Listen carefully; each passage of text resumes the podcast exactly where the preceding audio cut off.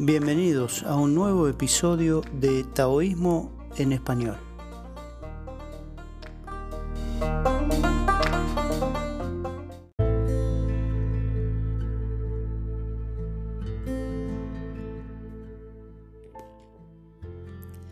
En esta primera presentación que hacemos acerca del Tao, es importante reconocer esta corriente cultural china, lo, arcaico de lo que, lo que ello significa, eh, vamos a hacer un reconocimiento y a su vez vamos a buscar paralelismos con nuestro pasado latinoamericano, andino. Realmente debemos buscar, eh, para hacer ese paralelismo, buscar en todo aquello que que hoy es un legado cultural de los pueblos originarios.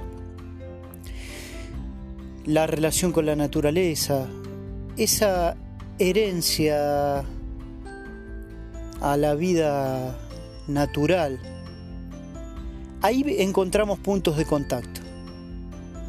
Ahora bien, trayéndolo a la actualidad, el término Tao y apropiarse del término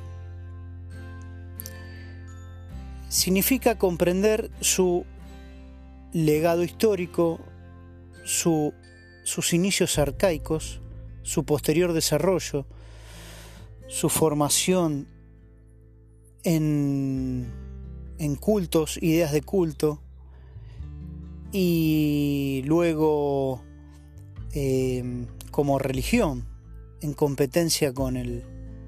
Digo competencia entre comillas, ¿no?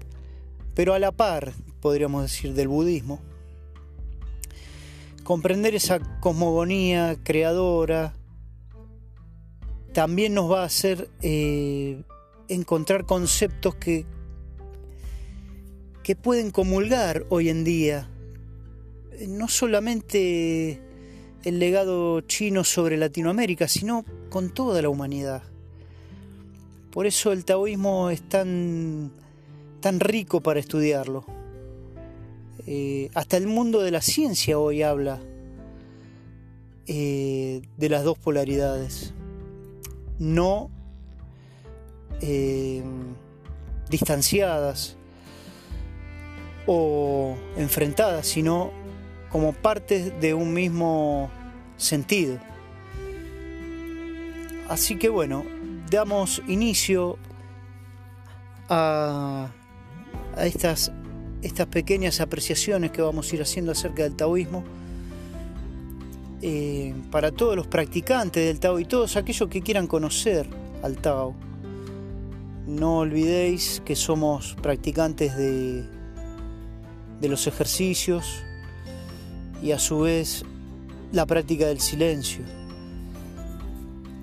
Y de esa manera